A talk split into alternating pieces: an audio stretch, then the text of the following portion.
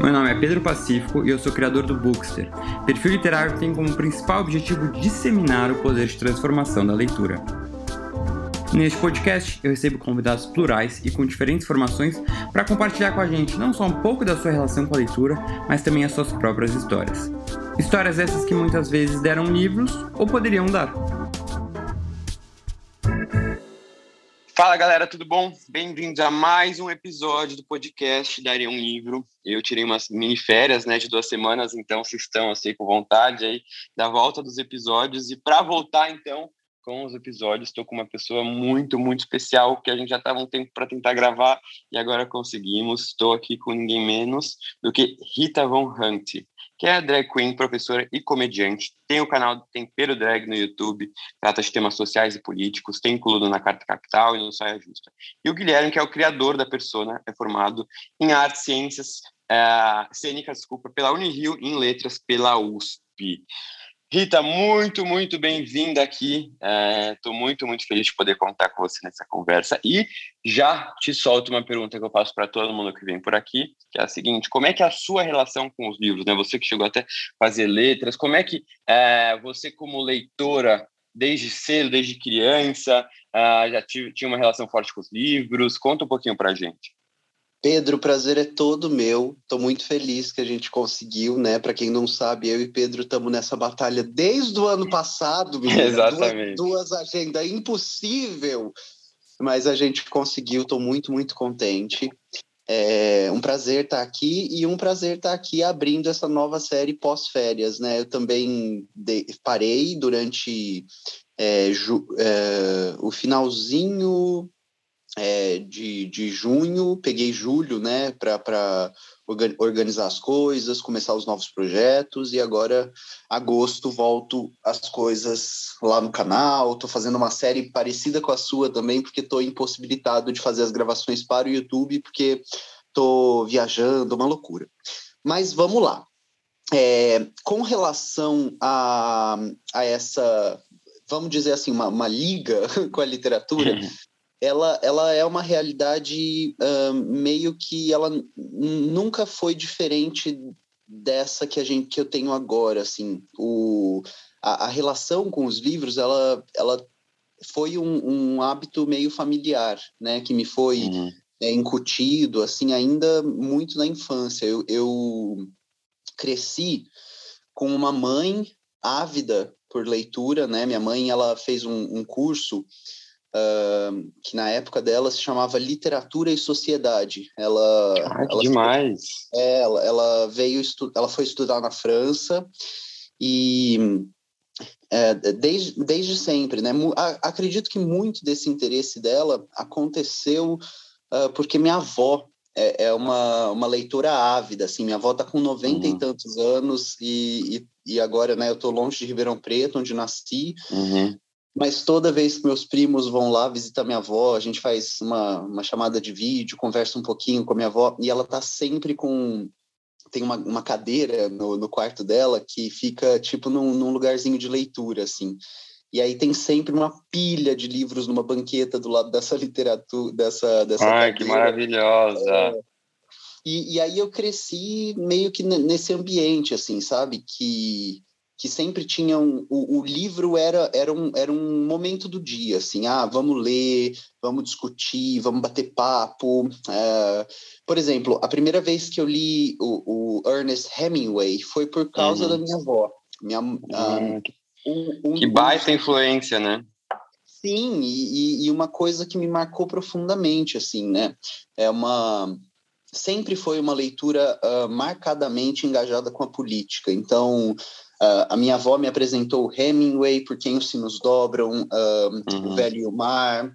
É, foi, a minha, foi através da minha avó também que eu conheci o Brecht. Então, uh, minha avó é, é, gostava muito dos fuzis da senhora Carrar. Então, acho que veio, veio um pouco por aí. Fazer, fazer letras é, é, é, um, é um plano meio que, que sempre teve no meu horizonte. Quando eu comecei a pensar sobre curso superior, ainda na escola, eu, eu já dava aula de, de língua e literatura, né? Uh, fazia ah. como fazia trabalho voluntário, já estava trabalhando em escola de idiomas, né? Já ensinava inglês como como profissão. É, e eu, eu tinha esse desejo de fazer letras. A minha mãe, que, que era super contrária, porque de certa forma minha mãe havia feito letras, então ela falava: uhum. não, imagina, não, não, nunca vou permitir. Só que era uma, era uma piada nossa, né? Era mais uma uhum. brincadeira. E eu fui fazer artes cênicas porque. Um, dentro da ideia, né, a, a, o, o, o, campo das letras, ele é muito vasto, muito, muito uhum. vasto. Uhum. E, e tem esse campo uh, de um texto que ele, ele, ele acontece fora do papel, né? Que é o épico. Uh. Mas, mas esse, esse, esse, esse épico que a gente chama de, de dramático, né? É, ele acontece no palco, ele acontece quando ele é lido, uh, uh, e, e, existe uma relação de escuta, quando você vê o texto uh, tomar corpo. Então, eu fui, fiz artes cênicas primeiro, lá também eu, eu, tive um, acho que um, um aprofundamento outro com a literatura, né? De entender uhum. uh, qual é essa magia capaz de tirar um texto do papel. Sim.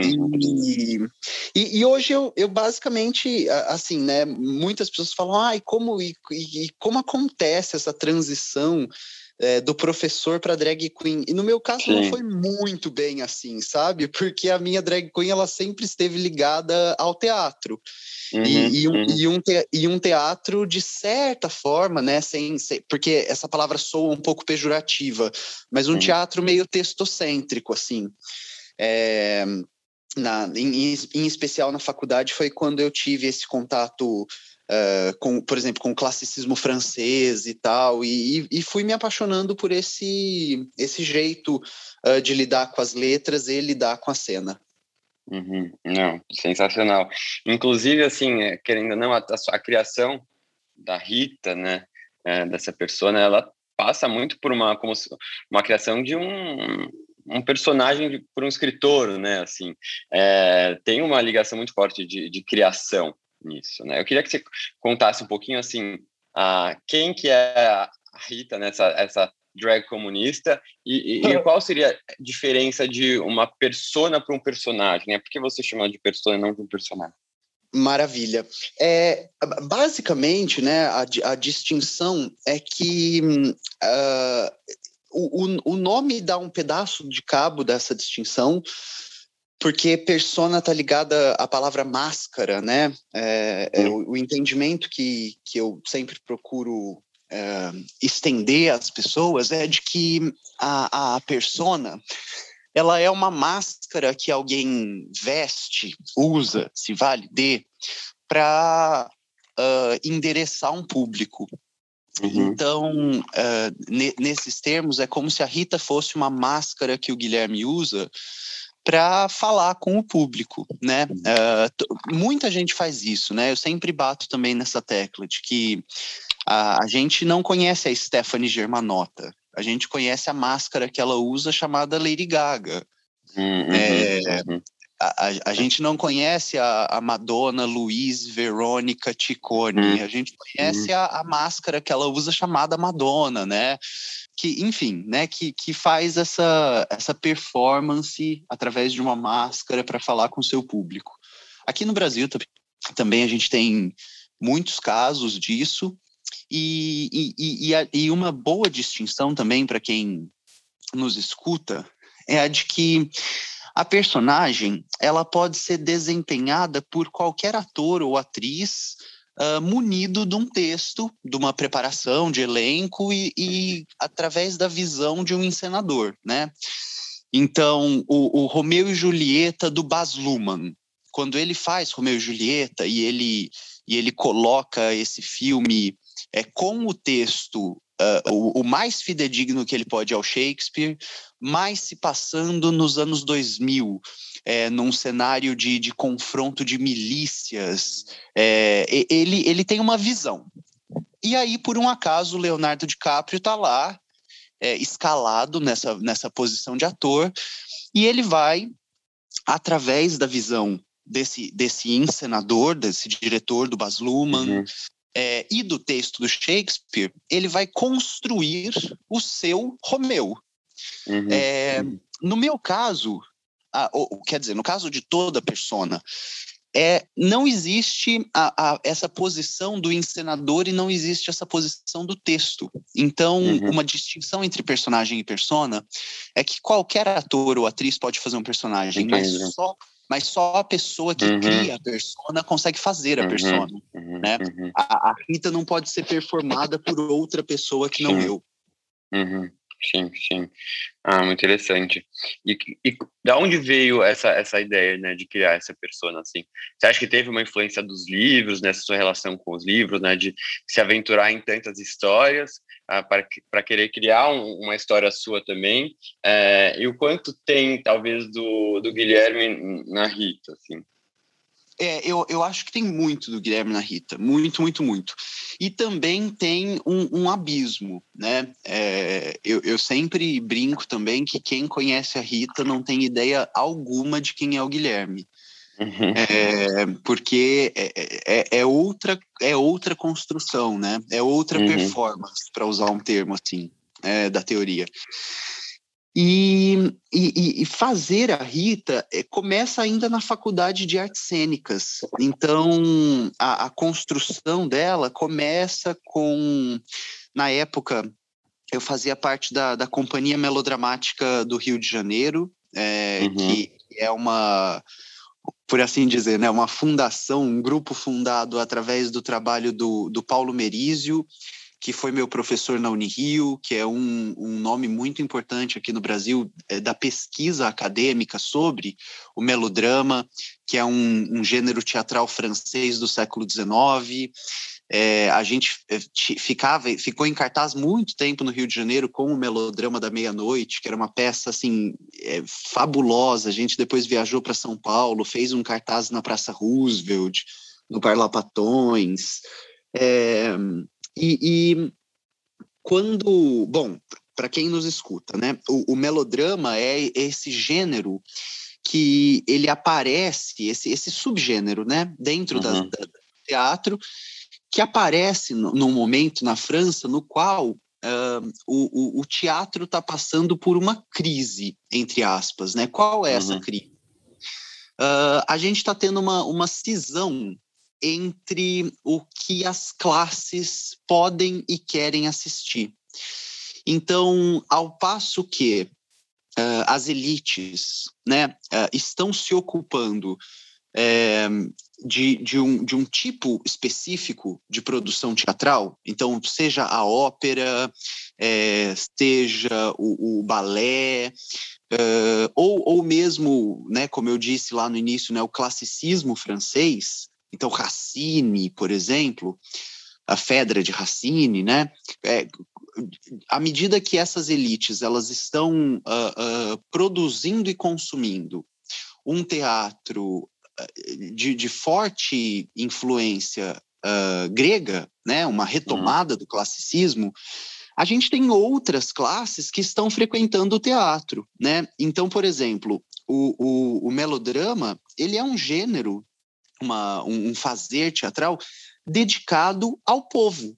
É, uhum. As peças melodramáticas elas são absolutamente simplificadas em enredo, tema, personagem, desfecho, uhum. é, é, é, né, a, a, as peripécias que acontecem para que o, o texto chegue ao fim.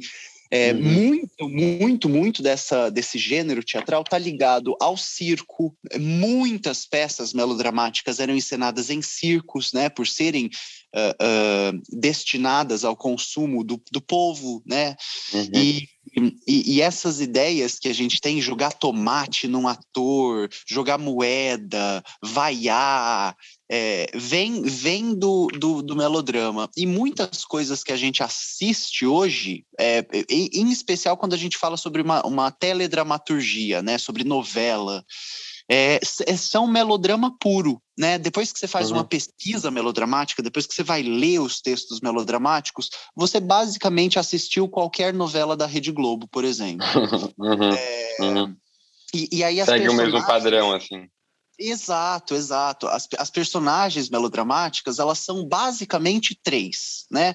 É, que é o mocinho, a mocinha e o vilão. Uh, uhum. existe o sofredor, né, e a sofredora, que são as personagens que, que amam o mocinho e a mocinha, mas não são amados de volta. Muitas vezes eles se tornam o vilão e a vilã. E, e, aí existe o pai do mocinho, a mãe da mocinha, tarará, mas, mas basicamente é, é, é esse gênero bastante simplificado. Uhum, e, uhum. E, e, enquanto a gente pesquisava melodrama, né? Por exemplo, não existe drag queen no melodrama, no, no melodrama uhum. francês, né? Uhum, é, é, uhum. é, ele é um gênero de, de, de, moral e bons costumes, ele é apresentado para o povo, tarará. É, e, e ele é muito bonitinho também, porque como a gente está passando por uma era de consolidação da burguesia como classe dominante, e aí os valores burgueses de família, é, de, de, uma certa discrição, de uma proteção da esfera privada, né? Quando você vai fazer um estudo do teatro, a partir do século XIX, do 1800, então, quando a burguesia se consolida como classe hegemônica, as artes cênicas vão acompanhar essa transição, levando a cena para dentro de casa. E isso uhum. não existia. Né? Uhum. O, que, que, o que, que é o teatro medievo? Bom, o teatro medievo é, ele, é, ele é cristão. Ele, ele, é uma, ele, ele conta uma fábula da Bíblia. É, o que, que é o teatro clássico da Grécia Antiga? Bom, ele, ele narra um, um, uma tragédia, né? Um, um, acontecimento orquestrado pelos deuses para ensinar aos seres humanos alguma coisa. Uhum. É, ele, ele, conta a história de um povo. Uh, e a partir da consolidação da burguesia, a gente tem esse teatro que começa a falar sobre ai, a Júlia me traiu, ai, o, o, Pedro não está interessado em mim, uhum. ai, o que faremos agora sem a herança? Então, é, o, o, teatro burguês, ele, ele, ele está focado em contar a história do indivíduo, e uhum. isso é uma grande novidade, né? Isso vai, inclusive, é, produzir. Uma... Você me fez uma pergunta, eu estou indo por outro caminho, mas eu, eu juro que logo, logo eu volto e, e, e, amarro o que eu estou falando. É, o teatro burguês, ele ele vai produzir uma, série de efeitos, né? Por exemplo, o cinema, como a gente o conhece hoje, o realismo, né? né no cinema, na TV, uhum. ele, ele acontece por causa do Stanislavski, né? E, e, ele acontece porque o Chekhov, na, na Rússia, está escrevendo As Três Irmãs, A Gaivota, O Jardim das Cerejeiras. E são peças onde, se você me perguntar, tá, o que acontece? Nada. São pessoas numa sala de estar batendo papo. Uhum. Tá, e como que eu vou encenar pessoas? A, a gente vai começar a verticalizar a interpretação da pele para dentro. Eu, eu vou começar a encenar o ódio, a dúvida, uhum. a uhum. angústia, o sofrimento, uhum. né? O subjetivo, e, né? Exato, exato. O subjetivo vai para a cena, né? É, e, e, aí, então, tô, falando sobre a minha jornada e um pouco sobre a história do teatro, mas Sim, em, nenhum, em, em, nenhum desses contextos a drag existe. E aí, fazendo melodrama lá no Rio de Janeiro, a gente tinha uma ferramenta é, de trabalho quando a nossa pesquisa sobre melodrama começava a se esgotar, a gente começava a ficar cansado, a cena não estava mais rendendo, não produzia mais boas coisas, o Paulo Merizo, esse nosso professor, falava: corta, agora a gente vai para o Melodover, que era um melodrama em cima da obra do Almodóvar. Uhum. E aí tudo que estava restrito, porque o melodrama é, se passa é, em Paris no, no, século, né, no 1800, tudo que estava impossibilitado desaparece e aí a gente abre uma série, então a barriga de aluguel, a prostituta que namora um padre, a, a travesti traficante de órgãos, né? A gente, a gente uhum. começa a trabalhar com, com o universo do, do Almodóvar. E aí, quando a gente fazia o Melodóvar, eu, uma das personagens que eu fazia era Nina, que era uma, sei lá, uma pessoa não binária, né? Uma, uma, uma montada, assim, de alguma forma, uhum. drag queen, que tinha um caso com um padre. Era, era muito divertido. E, e, algumas vezes a gente não encenava para o público, assim, né? Não, não, não apresentava o melodrama da meia-noite, apresentava o melodover da meia-noite. E a uhum. plateia amava, amava, amava. Então, uh, a ideia de começar a fazer a Rita, né? Começar a me caracterizar como uma drag queen, começar a interpretar uma personagem feminina com uma veia cômica, ela começa na faculdade. Agora, a Rita que eu faço hoje, né, essa Rita professora, ela é o, o, o, encontro do Guilherme com, com essa arte cênica, né? Ela, uhum. ela é quando eu descobri qual era a minha máscara. Uhum, e, uhum. e aí comecei a fazer. Não, muito legal. E essa aula de história que você deu sobre ah, né, o teatro, é muito legal. E, e, e essa sua relação mesmo né, que é muito forte com, com o teatro, né, você estudou artes cênicas, ela, ela significa que talvez seu gênero favorito de ler uh, seja o drama, né, as peças teatrais, ou não? Eu acho que não. Eu acho que não. Eu, eu, tenho, eu tenho uma queda é, por uma coisa que a gente conhece como teatro do absurdo, né? Uhum. Então, Fernando Arrabal, é, é, nos Estados Unidos, o Edward Albee, é, apesar de que ele nunca se entendeu né, como teatro do absurdo, tem, tem uma história muito engraçada de que houve. É, existiu uma publicação na Europa né, chamada O Teatro do Absurdo, que falava um pouco sobre o, o Beckett, que falava um pouco uhum. sobre o Arrabal, é, então eu estou falando Esperando Godot, Fando Eliso, o Arquiteto da, da Síria, nessas né, peças. É, Piquenique no Front. É, e, e, aí esse teatro do absurdo, que, por exemplo, na Espanha, lidava com os horrores da Guerra Civil Espanhola, né? É, é, como a Guernica do Picasso vai, vai tentar dar cabo desse conteúdo social na pintura, nas artes plásticas, o teatro do absurdo está tentando dar cabo dessa experiência de guerras, né, dessa destruição da Europa, dessa falência do, do homem da cultura, da civilização da cultura, nas artes cênicas, né? Uhum. É como um povo tão, entre aspas, avançado, erudito, civil, republicano, democrático, não tinha nada de avançado civil republicano e democrático, né? Uhum. E, e, aí essa, essa, essa arte do não dito, essa arte do absurdo, essa arte do, arte do sem lugar, ela emerge é, no teatro.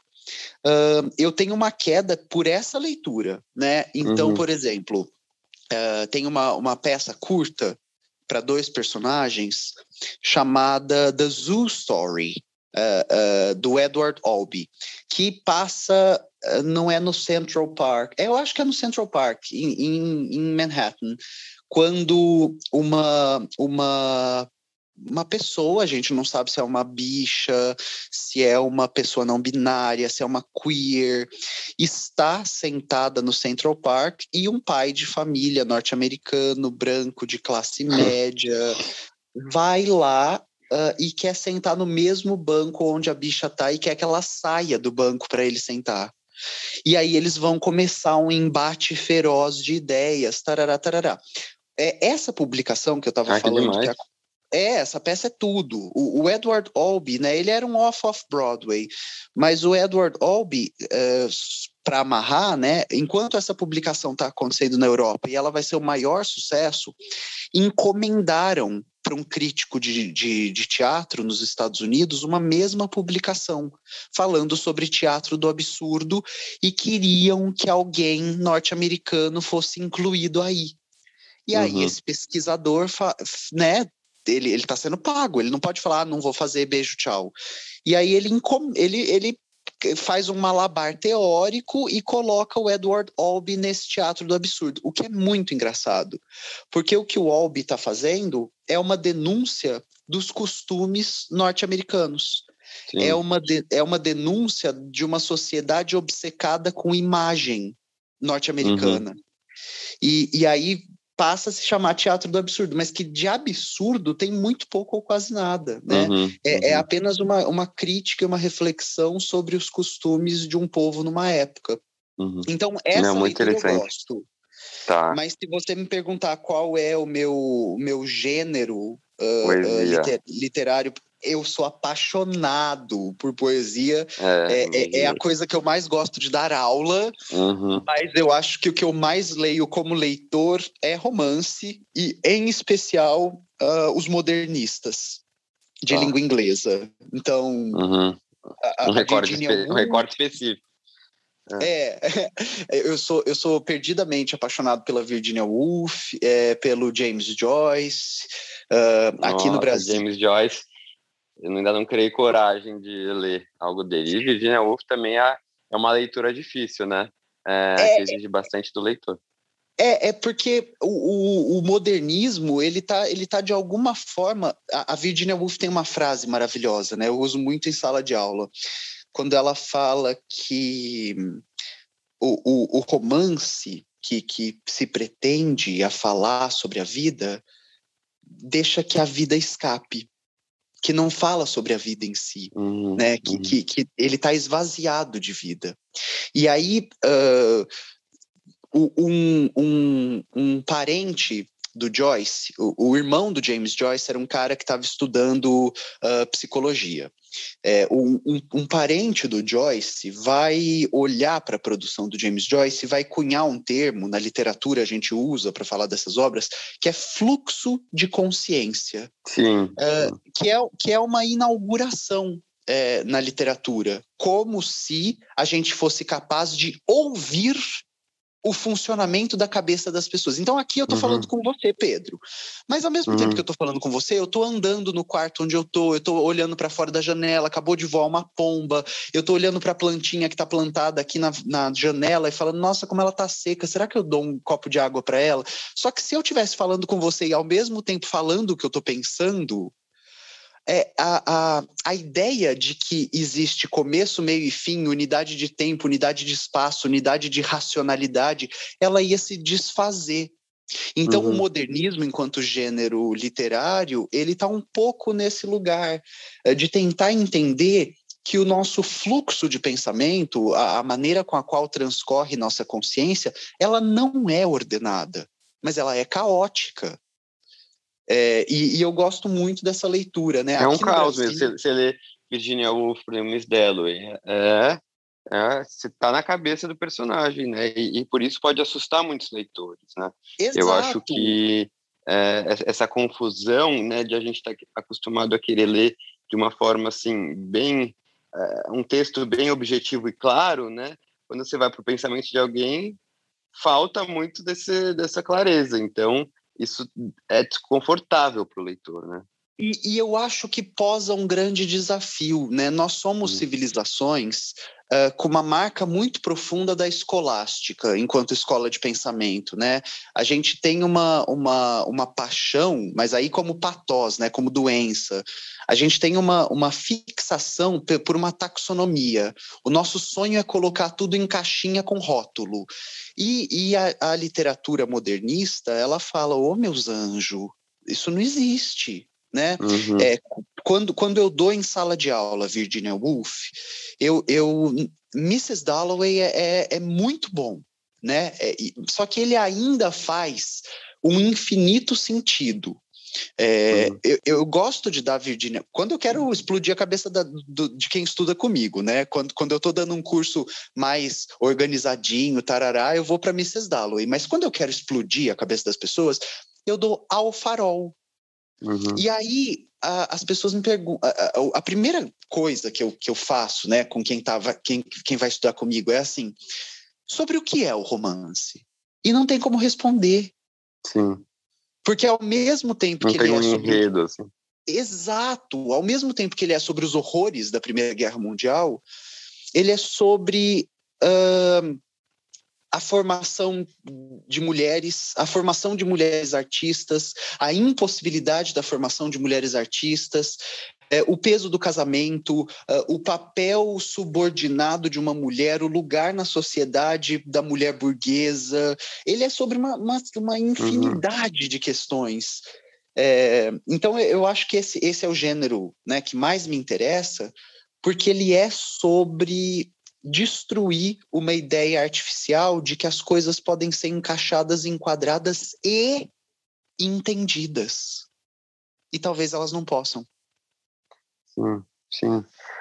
É, isso do, de querer entender tudo, eu acho que é uma, é, na leitura é algo que acaba afastando as pessoas de livros como esse, né, de Virginia Woolf, e também de livro de poesia, né, que você tanto ama.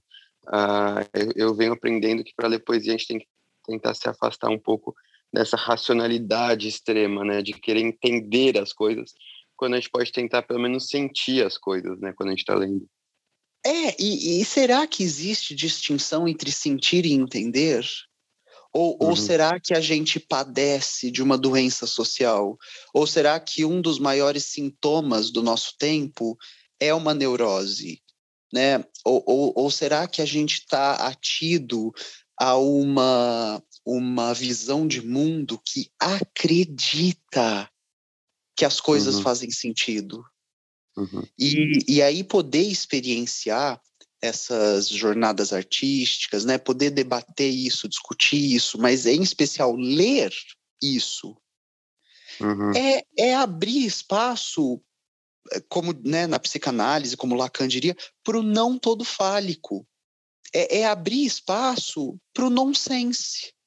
É, é começar a entender que a vida não é A e B, né? Não existe nada binário, dicotômico, é, é, essa paixão, né? É, que, como eu falei, né, de taxonomia, de ah, essa caixinha vai aqui, o nome disso é isso, uhum. isso aqui vai. Uhum. Isso aí não existe, não existe. Uhum.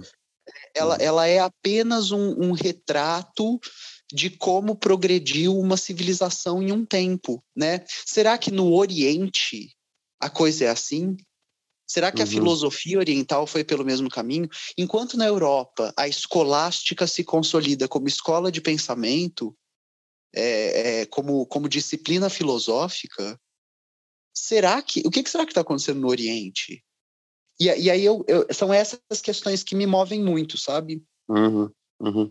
E como é que é você enfrentar, imagino que enfrente, e quero saber assim o quanto você sente que existe ainda de preconceitos de às vezes assim, ah, as pessoas verem uma, uma drag queen dando aula, professora, né? São figuras que para muitas pessoas uh, não, não, não, não podem coexistir. Uh, você sente, você recebe muito tipo de mensagens preconceituosas? Eu. Deixa eu pensar como eu posso te responder isso.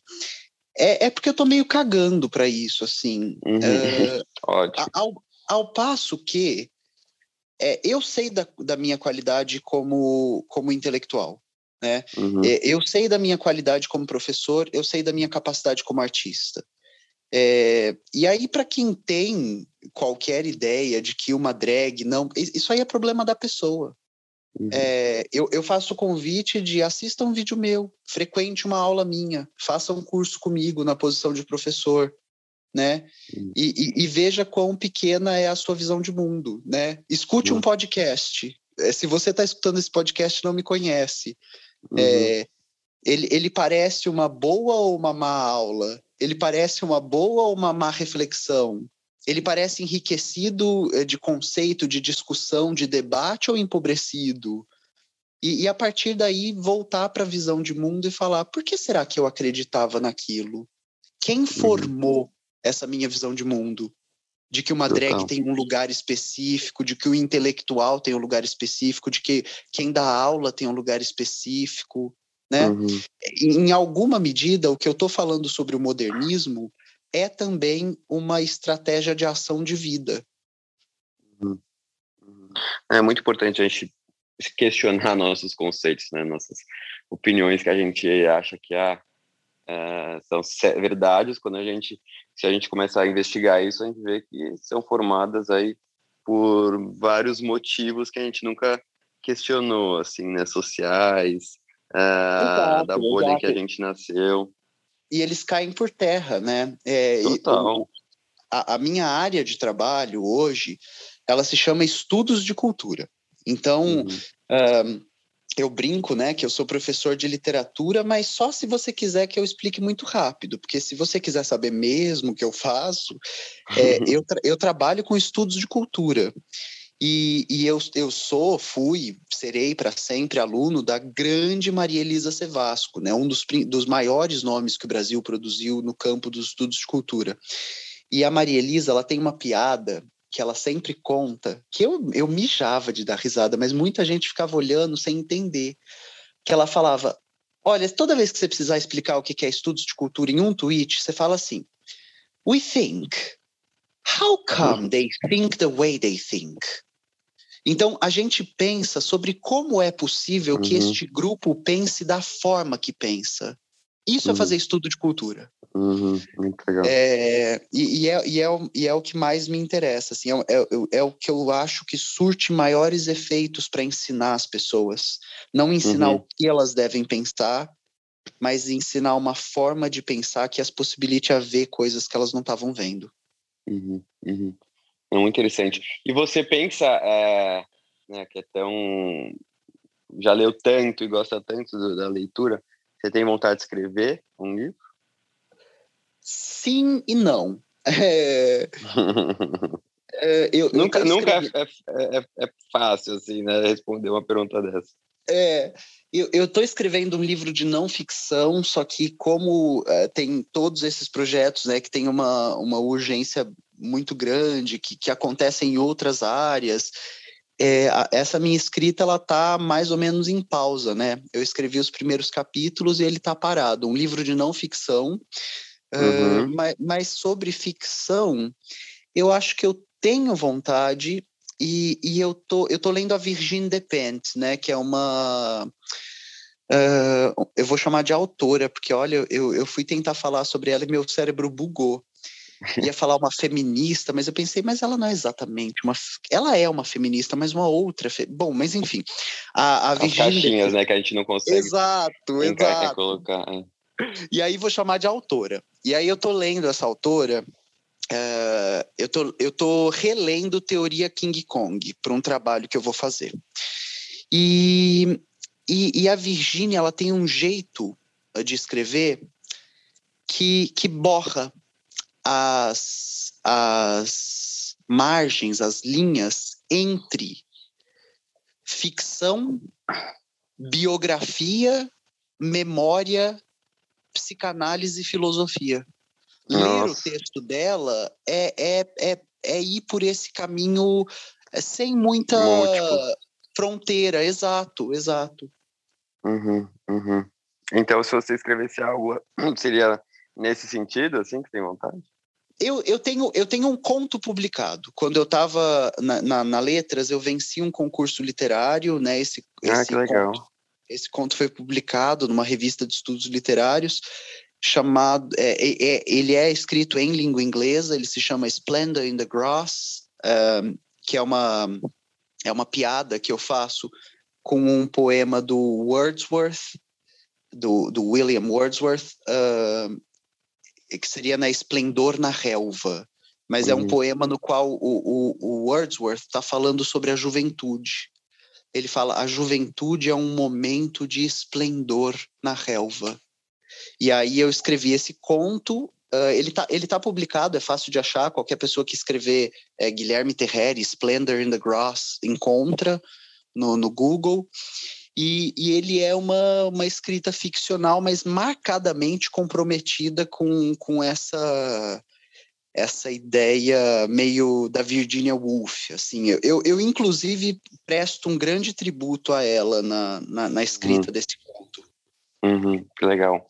E você que, né, só nessa conversa a gente percebe que você já tem um conhecimento muito amplo é, e extenso de, de literatura, né, de autores que você menciona aqui, Muitos deles eu não conheço e por isso eu estou ansioso para ouvir de você, uh, assim, quais são os seus livros que marcaram assim a sua vida, que vem marcando? Uh, talvez assim desde aqueles livros que marcaram a sua adolescência, né? E esse seu contato desde cedo com a, a leitura e foram talvez importantes para despertar uh, um leitor dentro de você e que outros livros depois foram marcando ao longo do seu crescimento. Você me pergunta de literatura ou qualquer livro? Pode ser dos dois. Eu queria também de literatura, mas pode ser outro livro também que, que você. Não, vamos, vamos, vamos falar sobre literatura, então. É, a primeira vez que eu me apaixono por, por leitura, eu tenho 13 anos, 14, 13, 14. Até os 13, 14, ler para mim era uma atividade, né? Mas não uhum. era uma uhum. paixão. É, eu lia como quem faz abdominal, né? Eu lia uhum. como quem, quem, quem come salada. É, é importante, faz bem, uhum. é, é, essencial para a saúde, mas não era uma paixão. Uhum. E aí, com 13, 14, é, um, um namorado que eu tive me deu. Eu, eu comentei que queria ler, e aí esse namorado me deu A Insustentável Leveza do Ser. Sim. É, do Milan Kundera. Milan Kundera. Uhum que é um classicão dos anos 90, todo mundo uhum. leu, Piriri Parará Pururu.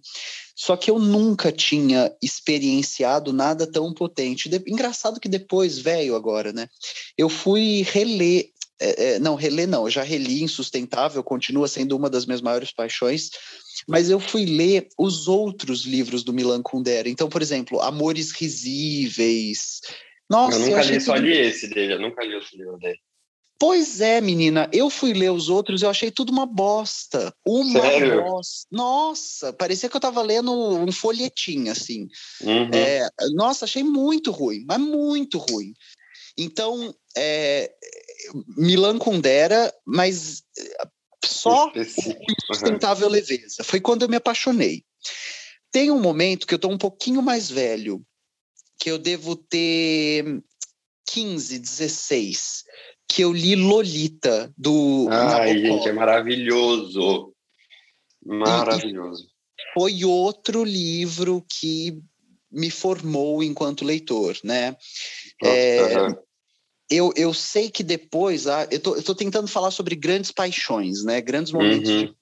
E, e, só fazendo uma, uma interrupção sobre Lolita, que é algo que para mim, às vezes eu fico assim pensando, como é que eu posso explicar para as pessoas que eu gostei tanto de um livro que trata de um tema tão delicado, assim, né? Acho que algumas pessoas podem interpretar até errado, como se eu estivesse gostando de uma história que talvez tenha uma relação é, de pedofilia, né? Algo do tipo. Como é que você explica? Como é que você, como é que você vê isso? Bom, é, é, primeiro a gente precisa entender que texto depende de contexto. É ler um texto sem entender seu contexto é é como comer um ovo com casca. É, vai ser uma uhum. experiência tenebrosa. uh, a gente precisa entender quem, quando, como, onde, para quê e por que escreve. Uhum. Então, a, a, primeira ideia de Lolita é ir para este lugar. A segunda, a segunda ideia é que o campo da literatura, né, a, a, boa crítica literária, é, o, ou, ou mesmo a boa fruição literária, ela, ela, ela não pode, ela não pode estar tá ligada a um moralismo. Então, eu vou dar um exemplo para tentar dizer o que, que eu estou dizendo. É, o Marquês de Sade, Uhum. que escreveu Filosofia da Alcova, né, que vai falar sobre o, o, a, a, libertinagem, que vai falar sobre a experiência, a prática, a descoberta, a perversão sexual do século XVIII, do 1700.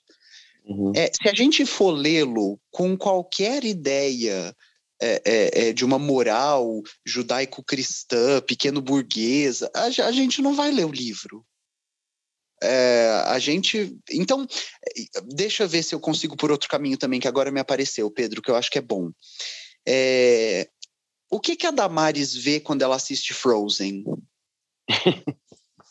tá entendendo? Lésbica.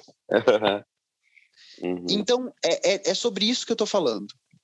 Se você se aproxima de Lolita falando, ai, céus, a pedofilia, você não entendeu nada. Uhum. Nada. Porque não é sobre isso. É sobre outra coisa.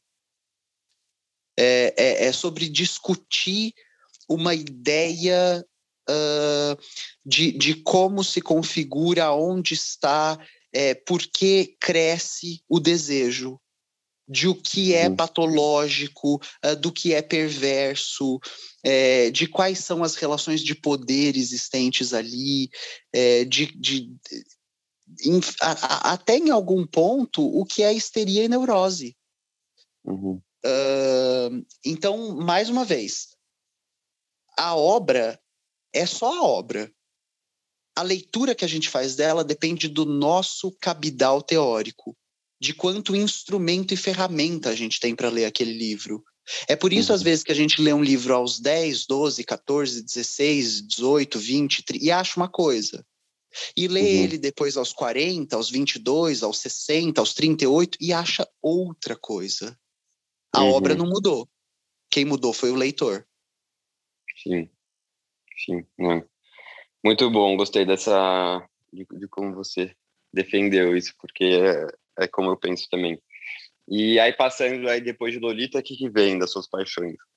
Ó, oh, é, logo depois de Lolita, assim, eu, eu, lembro que eu terminei Lolita e peguei esse. Foi hum, do Thomas Mann, Morte em Veneza. Uhum. É, é uma novela, né? Ele é, ele é bem Sim. curtinho. Ele dá para ler em uma sentada, assim, duas, se você precisar interromper seu dia para alguma coisa. Uh, e e eu, eu já havia lido um outro conto, conto novela dele, que é Tônio Krieger. Tônio Krieger, uhum. É. Que até a ah, Companhia das Letras publicou os dois juntos, né? Sim, sim. o que eu tinha, eu acho que era uma edição da Folha, que eram todos uhum. com uma capa azul clarinha. Uhum. É, e, e, aí, e, e a Morte em Veneza tem personagem né, LGBT. Não sei, eu, eu não, não, iria por esse caminho. Não, eu não iria não. por esse caminho. É, porque ir por esse caminho é a mesma coisa que falar que Lolita é pedófilo. Uhum. É, que, o, que o HH de Lolita, né, o professor de literatura, é um pedófilo. Uhum. É, e, e, aí, as primeiras páginas do, do Lolita, ele, ele né, o, é como se a gente estivesse lendo o relato de um, de um cara que foi sentenciado a uma pena é, de morte, e aí a, a confissão dele, quase um, um, livro de memórias, vai para a mão de um editor que troca nomes e lugares, e aí você está lendo isso. É assim, é, uhum. esse é o pacto ficcional de Lolita. Uhum. E, e, o, e o Morte em Veneza, é, ele, ele fala sobre uma relação de desejo entre um homem e um jovem né, uhum. entre, um, entre um homem formado e um jovem em formação. Mas ele não é LGBT, porque a ideia de LGBT não está colocada naquele horizonte deles. É, é por uhum. exemplo, existe gay na Grécia Antiga? Não. Gay é uma palavra de agora. Uhum. É, na Grécia Antiga existia prática sexual entre homens. Eles eram homossexuais? Não a homossexualidade é uma invenção é, é, taxonômica, né, de definição do século XIX. Né, a é homossexualidade. É, ela vai a gente de novo querendo colocar em caixinhas. Né? Exato, exato.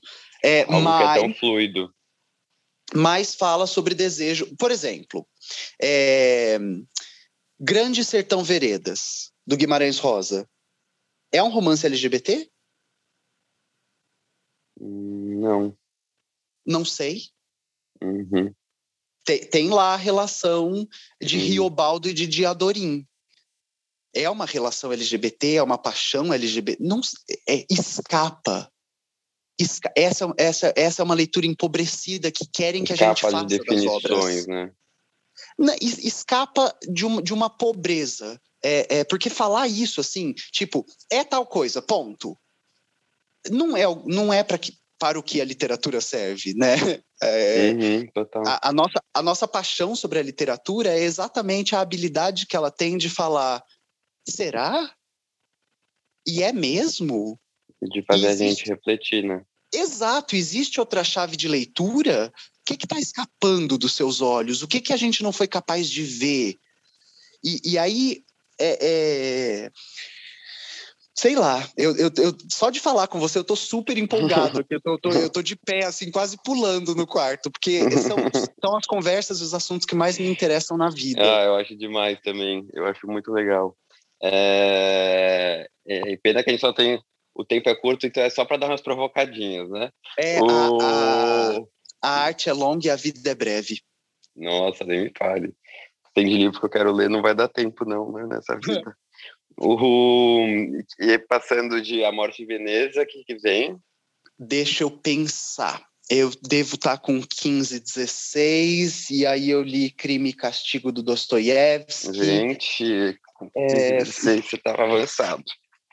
Nada, menina, eu tava, eu tava empolgado, assim, e, e, era bem assim, eu tinha, eu tinha esses bons contatos, minha avó, minha mãe, os professores, alguns uhum. amigos muito cabeçudos, e aí eu falava, olha, acabei de ler isso aqui e me apaixonei, para qual eu vou agora? Né? Uhum. E, e, foi meio da, insusten, da insustentável para Lolita, da Lolita para o Morte em Veneza, do Morte em Veneza é, para o Crime e Castigo. É... Os clássicos, né? É, eu acho que eu fui, fui formando uma. Ah, e vale contar também que enquanto eu fazia tudo isso, eu descobri Clarice Lispector. Uhum. E, é, eu ia falar que, pelo estilo de leituras que você gosta, né? A Clarice é uma referência nossa, também. Nossa, hoje, é, né, eu tenho, eu tenho dois grandes amigos é, psicanalistas. É, o Henrique Vicentini e o Vinícius Redondo e os dois, né, é, lacanianos. A gente, quando a gente se encontra, é basicamente para para acaba chegando nesse lugar, né? A gente durante a discussão chega na Clarice e começa. Olha, se a Clarice não leu Freud e Lacan, ela inventou o Freud e o Lacan, porque tá tudo nela. Tá tudo nela. E aí eu acho que descobrir Clarice também foi uma. Foi e é.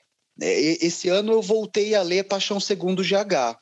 Uhum. O livro está todo grifado, com, com, uma grifa-texto rosa. É, eu tive que parar numa página para ligar para minha terapeuta e pedir análise. Falei, uhum. Malu, pelo amor de Deus, arruma aí um horário na, na agenda essa semana, porque preciso falar de Clarice Lispector. e e é bárbaro, bárbaro, bárbaro. A, a, Linda Quebrada, ela ama Clarice também, tem uma relação profundíssima com a Clarice, e tem uma música dela que começa com as primeiras frases do Paixão Segundo GH. É, né, eu tô olhando, tô olhando, tô tentando entender o que é que existe em mim que tanto incomoda você. Uhum, uhum. É, ai, sei lá, Pedro, eu tô, eu tô já estou com vontade de ligar para Lin também. É, Aí descobri Clarice, me apaixonei perdidamente. É porque as coisas vão acontecendo em paralelo, né? Por exemplo, eu uhum. já devo estar, nessa história que eu tô te contando, eu já devo estar com 16, 16 para 17. E, e, e, enquanto tudo isso está acontecendo, eu tô encenando o sonho de uma noite de verão do, do William Shakespeare, que, que foi, uhum. uma, é, foi e é uma peça muito importante na minha vida. Foi a primeira peça que eu montei no teatro, na escola, quando era criança. Uhum. Foi a, foi a última peça que eu montei quando eu estava saindo do ensino médio, lá em Ribeirão Preto. É, foi a peça que eu trabalhei na Unirio, na faculdade, e que a gente ficou em cartaz no Centro Cultural do Banco do Brasil. Eu venci o prêmio de melhor ator do Festival Estudantil do Rio de Janeiro. Mas... É, e, e, é, e, é uma, e, e agora eu estou fazendo um projeto que também o sonho de uma noite de verão está inserido nele. Então é uma, é uma das peças da minha vida, assim, marcou demais e ela me acompanha. Toda uhum. vez e, e falando, diga. Fala. Não, eu ia falar assim, pensando em ah, leituras mais recentes que você fez, assim, quais que te marcaram agora? Assim, as últimas leituras mesmo, algumas que você recomenda? Deixa eu pensar, a qual foi a última literatura que eu li? Uh... Hoje em dia você lê menos literatura? Nossa, eu leio quase nada. Porque... Ah, não, não pode. É, porque eu tô tomado pela ah, literatura. Ah, mas tem que arranjar cinco minutinhos. Pois é. Olha, olha a paixão com que você fala sobre esses livros. É, mas é, mas é porque eu, eu gosto de, de, de, de discutir, né? É, eu, eu sempre brinco também que o meu prazer ele tá menos na leitura e mais na discussão. entendi, entendi. Sabe, ler, ler não me dá esse gás todo, mas agora fazer hum. um bate-boca, sabe? Nossa, uhum. usar um belo de um palavrão, ah, eu amo. É, ó, a última coisa que eu li de literatura, acabei de lembrar, foi, foi durante o aniversário de uma amiga minha, aniversário da Brenda. É, acho que foi antes da. Ah, no Rio de Janeiro, quando eu estava fazendo um filme, fevereiro do ano retrasado, eu estava. Mas, mas foi depois disso. É, foi aniversário de uma grande amigona minha. É, a gente foi para um sítio, eu, ela e o Ni, a namorada dela e o Nico, que é o meu melhor amigo. E aí a gente foi para esse sítio para ficar tranquilo, ficar de boa. E aí eu levei é, uma coleção de contos do James Joyce. É, chamada The Dubliners, né? É, os moradores de Dublin. Não sei falar isso em português. Os, os dublinenses os dublinenses, né, os dublineiros. E, e aí eu, eu, eu já tinha usado alguns contos do livro em sala de aula, mas tinha muitos que eu não tinha lido, tinha muitos que eu tinha só lido uma vez, e aí eu fui lê-los outra vez, né? E, e, e, eu faço essa brincadeira. Toda vez que está difícil ler um autor é, naquele livro, a gente talvez deva tentar ver se, a gente, se com outro a gente. Sim, total, sempre falo mais isso. coisas. Uhum, uhum, total. E, e, e, o Joyce do The Dubliners é um Joyce muito fácil de entrar, né? Uhum. É, o, o, o, romance dele mais simples, assim, não é simples nada, mas o, o mais é, é o retrato do artista como um homem jovem. Uhum é, para quem, né, se você quer começar James Joyce com Ulisses, vai dar errado. Nossa, né? vai. Vai ser uma tragédia. Uhum. Mas começar pelo retrato do artista como um homem jovem é um caminho possível e profícuo, uhum. né? Cheio de uhum. coisas. Uhum. Mas então talvez a última coisa que eu tenha lido de literatura tenha sido The Dubliners. Tá. Já, ó, muitas, muitas dicas anotadas aqui. É um problema esse podcast que eu sempre saio assim, cheio de, de, de, de, livros. Pelo menos esse, com você aqui, eu já, já li vários, então acho que a gente tem um gosto parecido. Mas, Sim. querida Rita, queria te agradecer demais por ter participado. A gente chegou aqui no fim, passa tão rápido essas conversas, é, que eu adoro de paixão. Amei, amei, amei. É um prazer ter você aqui. Uh, para mim foi um super prazer sempre bem-vinda e que nossos caminhos se cruzem aí pós-pandemia também para se conhecer pessoalmente, falar muito de livros e de outras coisas mais que também nem só de livros a gente vive, não é mesmo? Exato, exato. Os livros são só um pano de fundo. Exatamente. Pessoal, obrigado por terem escutado aqui até o final. Uh, espero que tenham gostado e nos vemos na próxima semana. Beijo.